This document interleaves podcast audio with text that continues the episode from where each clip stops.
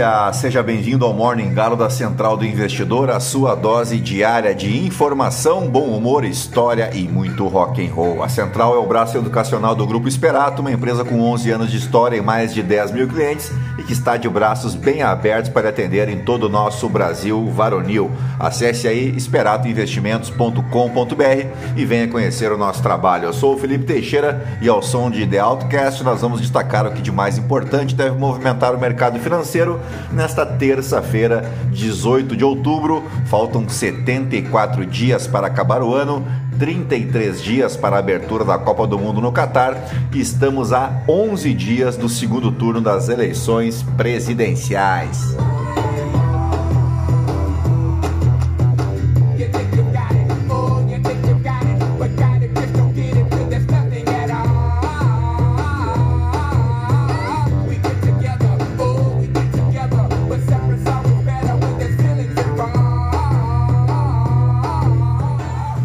Muito bem, são 5 horas e 25 minutos, 18 graus aqui em Itapema. Hoje é dia das comunicações e eletrônica da Marinha, dia do pintor. A data de 18 de outubro foi escolhida como dia do pintor de paredes para homenagear o evangelista São Lucas. Isso porque, conforme os relatos registrados na Bíblia, o santo conhecido como médico amado também possuía habilidades com a pintura. De acordo com registros históricos, além de pintor, São Lucas foi também escritor e médico e era considerado iconógrafo. De acordo com a tradição, a primeira pintura de Virgem Maria é atribuída a ele, São Lucas, e por todas essas razões, o santo é considerado o padroeiro dos artistas e pintores, e também em razão de São Lucas, hoje também é dia do médico, o profissional responsável por descobrir as enfermidades que atingem determinados pacientes fornecendo suporte e indicações adequadas para que haja a cura. É ele também o responsável por indicar formas de prevenir doenças e orientar o indivíduo para que esse possa ter uma vida mais saudável. A medicina, sem dúvidas, é uma das áreas de conhecimento que exige maior comprometimento e responsabilidade por parte do profissional. Para ser um bom médico, é fundamental um investimento constante em aperfeiçoamento, ficando sempre informado a respeito das novas descobertas científicas, conhecendo novos tratamentos e exames, além de estar atento às novas doenças que surgem, infelizmente, o tempo todo. Também é dia do estivador, mas essa não tem nada a ver com São Lucas, até porque pintor, médico e estivador aí já seria demais, né? Bem, o estivador é o profissional responsável por descarregar as cargas dos navios, organizá-las nos portos e vice-versa. A profissão de estivador existe no Brasil há séculos, surgindo desde a abertura do primeiro porto no país. Diferentemente dos demais trabalhadores portuários, que comemoram o seu dia em 28 de janeiro, o Dia do Estivador é festejado em 18 de outubro, em memória da abertura dos portos brasileiros para as nações amigas por Dom João VI. Não há um relato concreto sobre a origem desta data, mas teria surgido então a partir de uma tomada Uh, por iniciativa da Federação Nacional dos Estivadores. E agora sim, depois de embevecer vocês com tanto conhecimento, vamos direto ao que interessa. Mas antes, se você gosta do conteúdo aqui da Central, compartilhe, indique o nosso podcast a um amigo ou uma amiga para somar aos outros 11.961 ouvintes que não se misturam com a gentalha. Você pode me seguir também no Instagram, no Felipe_ST. E é isso aí, gentalha. Vamos operar! Strange what desire will make foolish people do.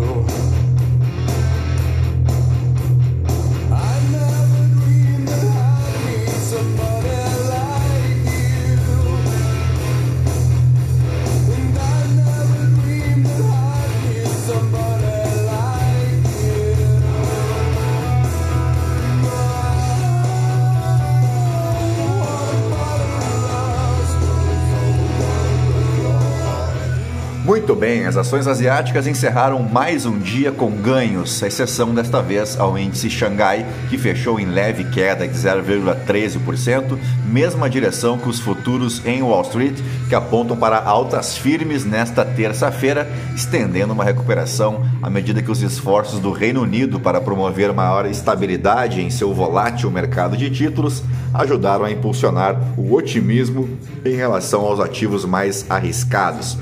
As ações europeias se encaminham para o quarto dia de ganhos após o S&P 500 fechar acima de um nível importante de suporte técnico nesta segunda-feira. O indicador de ações asiática também subiu, liderado por ações de tecnologia em Hong Kong. O indicador da Bloomberg para o dólar reduziu as quedas e a libra flutuou após um relatório do Financial Times de que o Banco da Inglaterra pode retardar a venda de títulos do governo depois que o plano fiscal fracassado do Reino Unido agitou os mercados na última semana. O iene fez uma pausa em sua corrida em direção ao nível de 150 ienes por dólar, o que deixa os investidores em alerta máximo para uma possível intervenção do Banco Central japonês. O ministro das Finanças, Shunichi Suzuki, disse estar observando os movimentos do mercado com um senso de urgência. A decisão da China de adiar a publicação de dados econômicos importantes, incluindo o Produto Interno Bruto, vulgo PIB, do terceiro trimestre, adicionou um toque de cautela ao comércio asiático. O Congresso do Partido Comunista forneceu poucos sinais de uma trégua nas políticas de Covid-0 e do mercado imobiliário da China que estão pesando em sua economia. Os mais recentes modelos de probabilidade de recessão nos Estados Unidos, dos economistas da Bloomberg, prevêem uma probabilidade maior de um evento desse tipo em todos os períodos de tempo, com a estimativa de 12 meses de uma desaceleração até outubro de 2023, atingindo 100%. Isso representa um aumento de 65% no período comparável na atualização anterior. Por aqui, o ex-presidente Luiz Inácio Lula da Silva, do PT, tem 50% das intenções de voto no segundo turno na disputa pelo Palácio do Planalto, é o que aponta a pesquisa IPEC Exibop divulgada nesta segunda-feira. O presidente e candidato à reeleição, Jair Bolsonaro, aparece com 43%. De acordo com o levantamento, brancos e nulos representam 5% e indecisos 2%. Nos votos válidos, o petista tem 54% e o presidente 46%. O petista oscilou um ponto percentual para baixo, enquanto o presidente oscilou um ponto para cima em comparação ao levantamento anterior do dia 10 de outubro. Bolsonaro preserva a liderança no índice de rejeição.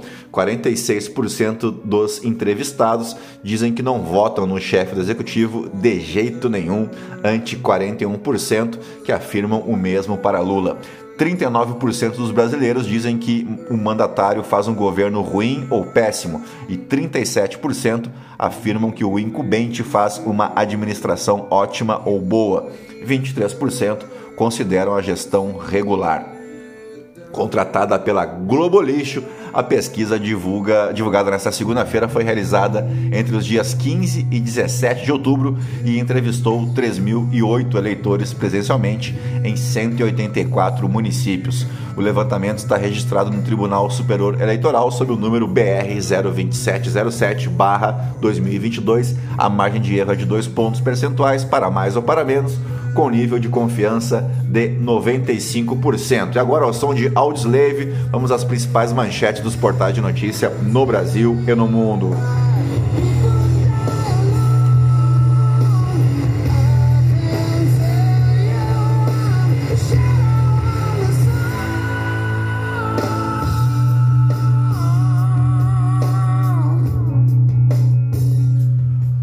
Muito bem, começamos pelo Estadão. Disputa entre Lula e Bolsonaro arrasta Igreja Católica para centro do debate eleitoral. Autoridades eclesiásticas precisam se manifestar enquanto candidatos buscam fiéis e acirram polarização. Redes sociais têm pico de interações em feriado da padroeira e a gente segue aguardando aqui os candidatos visitarem algum, algum hospital, né, algum instituto de pesquisa para a produção de vacinas, por exemplo, ou alguma escola, né? ou algum, alguma delegacia de polícia, enfim. Seguimos aguardando, né? Bolsonaro colecionou erros, mas Lula não soube capitalizar deba o debate a seu favor. É Eliane de a coluna de Eliane Cantanhede. Irlandês que não sabe cruzar o Atlântico. Vamos de novo. Irlandês que não sabe nadar cruza o Atlântico a remo sozinho em 112 dias. Isso que é história para contar. Segundo turno presidencial expõe divisão interna no União Brasil. Maioria do partido apoia Bolsonaro e se incomoda com acenos de presidente da legenda a Lula. O presidente da legenda, leia-se o Bivar, né? Luciano Bivar. Putin transformou a história numa arma de guerra, diz historiadora canadense. Câncer de mama, número de mamografias cai no Brasil. O caso da doença e casos da doença ficam mais graves. Estação lança newsletter Lifestyle com conteúdo do The New York Times. Instagram vai usar inteligência artificial para verificar idade de adolescentes no Brasil. Rede social vai exigir verificação da maioridade de usuários que cadastrarem idade superior a 18 anos. Vai ser feriado em dia de jogo do Brasil na Copa? Saiba o que diz a legislação. Lembrando que os três primeiros jogos do Brasil na fase de grupos ocorrem em horário comercial. Uh, Prefeitura de São Paulo veta a inclusão de novo ônibus a diesel na frota municipal. Liz Truss lamenta erros na área econômica e diz que segue no cargo de premier até 2025. A jogada de Elon Musk para comprar o Twitter fica cada dia mais cara. Leia análise. A Austrália revoga reconhecimento de Jerusalém como capital de Israel. Vamos para a Folha de São Paulo. Campanha de Lula liga alertas para a reta final, aciona jurídico e cobra plataformas. Tebet faz apelo à elite indecisa e diz que agro e mercado financeiro não precisam temer Lula. Sérgio Moro abraça bolsonarismo para fugir de isolamento político. Empresários bolsonaristas comemoram reaproximação. Votação de Bolsonaro melhora em cidades que mais recebem Auxílio Brasil. Michele e Damares encontram venezuelanas após vídeo de Bolsonaro. Mães venezuelanas se reúnem com Michele por retratação de Bolsonaro, no que eu pergunto por que, que ele mesmo não foi lá se retratar, né? Por que, que teve que mandar a mulher? Mas vamos em frente. Saibam quem ex-presidentes apoiam no segundo turno da disputa presidencial. Polícia Federal quer novo interrogatório de Adélio Bispo, autor da facada em Bolsonaro. Polícia pediu acesso a laudo psiquiátrico produzido recentemente. Justiça negou. 23% das deputadas eleitas para a Câmara em 2022 são esposas de políticos. Desmemória em relação à Covid é muito perigosa, diz médica da Fiocruz. Bolsonaro usa tiros em Paraisópolis na TV, em caso que até Tarcísio descarta elo político. Ramos se queixa de estar sendo alijado da campanha de Bolsonaro. General, que foi um dos ministros mais próximos do presidente, foi perdendo espaço. Campanha de Bolsonaro quis mudar regras e cogitou cancelar ida a debate. Hotéis de Trump cobraram diárias exorbitantes do serviço secreto e indicam, indicam registros. Com guerra de chips, Estados Unidos passa a enfrentar a China ao mesmo tempo que luta com a Rússia. É a coluna do Thomas Friedman.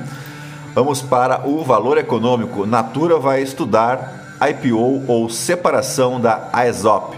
De acordo com a companhia, a oferta pública inicial da unidade de negócios de luxo e bem-estar vem sendo avaliado como forma de financiar seu crescimento acelerado. IPEC, Lula lidera com 50% contra 43% de Bolsonaro. Em coquetel com Tebet, Armínio e Marina Silva, empresários afirmam que vão votar em Lula. Sertanejos vão ao Alvorada e declaram voto em Bolsonaro. Desempenho mostra Vale no caminho para cumprir piso da meta de produção.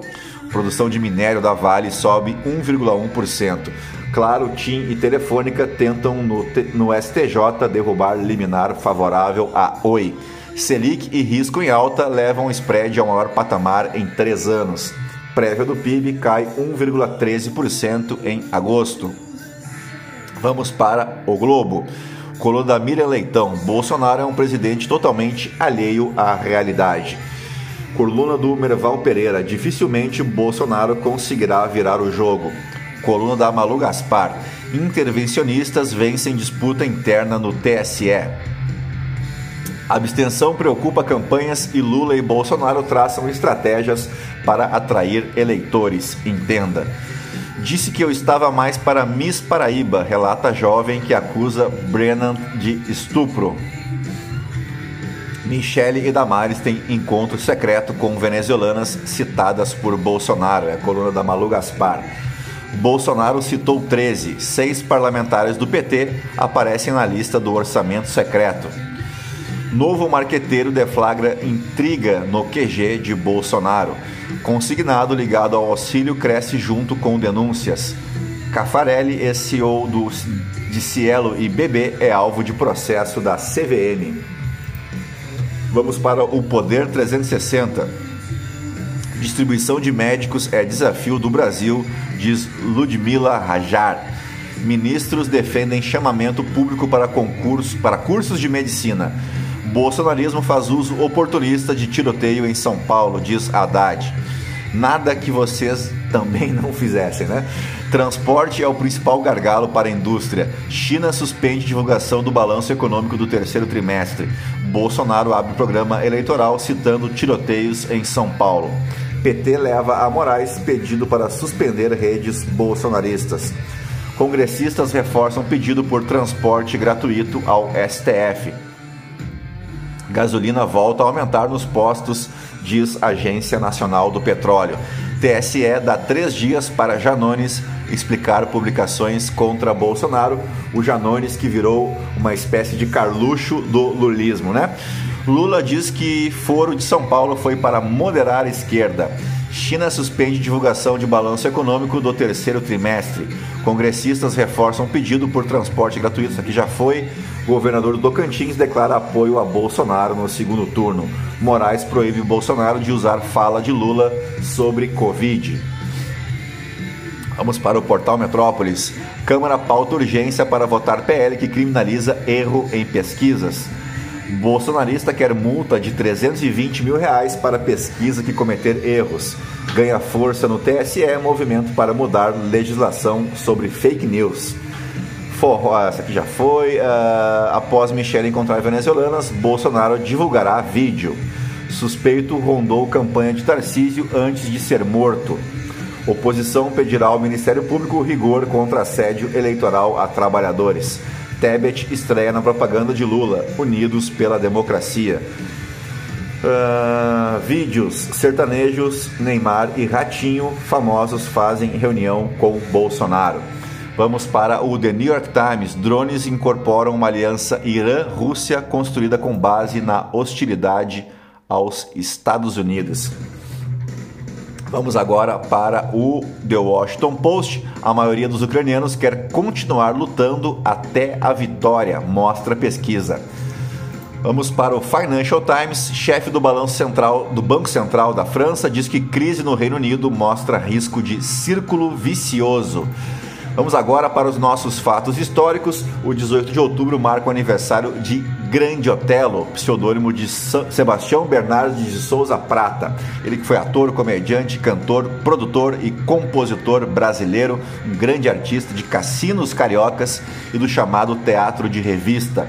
Ele participou de diversos filmes brasileiros de sucesso, entre eles as famosas Chanchadas nas décadas de 40 e 50, que estrelou em parceria com o cômico e, e icônico Oscarito.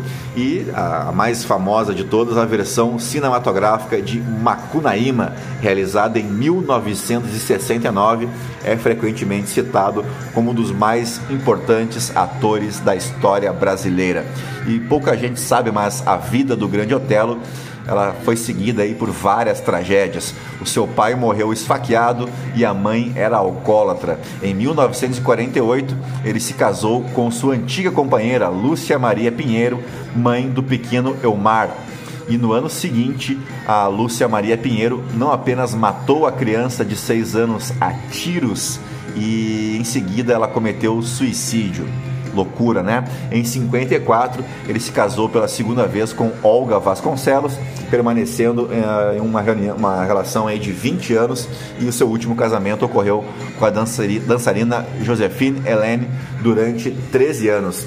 Também aniversaria hoje Charles Edward Anderson Berry, ou o Chuck Berry, nascido em 18 de outubro de 1926. Ele foi guitarrista, cantor e compositor, sendo também um dos pioneiros de um tal de rock and roll, criador das célebres músicas Maybelline, All Over Beethoven e Rock and Roll Music, além de Johnny B. Good, Chuck Berry aperfeiçoou ou desenvolveu também o Rhythm and Blues, tornando um dos principais elementos que fizeram do rock and roll um estilo de música tão distinto, com letras focadas inicialmente na vida adolescente, além da ênfase ao consumismo, sempre utilizando solos de guitarra e um carisma para lá de conhecido, que seria uma grande influência na música rock dos artistas que o seguiram. Bom, vamos para os fatos históricos. Num 18 de outubro de 1860, ah, no contexto da Segunda Guerra do Ópio. Ah, a Segunda Guerra do Ópio terminava na Convenção de Pequim. Nesta convenção, o imperador da China ratificou o Tratado de Tientsin, que era de 1858, dois anos antes, portanto. O artigo 6 da convenção entre China e Reino Unido estabelecia que a China cederia parte da península de Kunlun ao sul do que hoje é a Boundary Street on Kulon, em Hong Kong, incluindo a ilha Ngong Shuen ao Reino Unido de forma perpétua. O tratado também cedia partes da Manchúria ao Império Russo e garantiu à Rússia controle sobre o Krai de Ussuri, uma parte do que hoje é o Krai de Primorsky, o território que corresponde à antiga província Manchu da Tartária Oriental. Ao ratificar o Tratado de Tientsin, a convenção também dava vários privilégios e liberdades às missões cristãs e aos missionários ocidentais. O artigo 6 da convenção com a França estipulava também a devolução de todos os estabelecimentos religiosos e caritativos anteriormente confiscados aos cristãos através do ministro francês na China. A convenção foi assinada para pôr fim à Segunda Guerra do Ópio sob pressão militar e diplomática das tropas britânicas e francesas que estavam a incendiar o Palácio de Verão neste momento foi considerada um dos tratados mais desiguais assinados por vários estados asiáticos com potências estrangeiras durante o século XIX e início do século XX. Esse tratado praticamente destruiu a indústria local chinesa, abrindo espaço para a indústria britânica, especialmente, né, que vivia lá o seu auge da Revolução Industrial. Vamos para o ano de 1867, quando os Estados Unidos tomavam posse do Alasca, depois de comprá-lo da Rússia pois, por 7,2 milhões de dólares. A operação foi conduzida pelo secretário de Estado norte-americano William Seward. À época, a transação foi considerada absurda e era referida pela população como a loucura de Seward. O território comprado com área aproximadamente de 1 milhão e 600 mil quilômetros constitui o atual estado americano do Alasca. O Senado dos Estados Unidos ratificou o tratado em 9 de abril de 1867 por 37 votos a favor e 2 contra. Estima-se que o Alasca contava na altura com 2.500 russos ou mestiços e 8 mil aborígenes, no total mais de 10 mil habitantes, sob o comando direto da Companhia Russa das Peles, e cerca de 50 mil esquimós viviam sob essa jurisdição. Os europeus viviam em 23 povoações uh, sitiadas na, nas ilhas ou na costa. Em pequenos postos havia quatro ou cinco russos que se encarregavam do recebimento e estocagem de peles trazidas pelos nativos e do reabastecimento de navios que vinham buscar a mercadoria.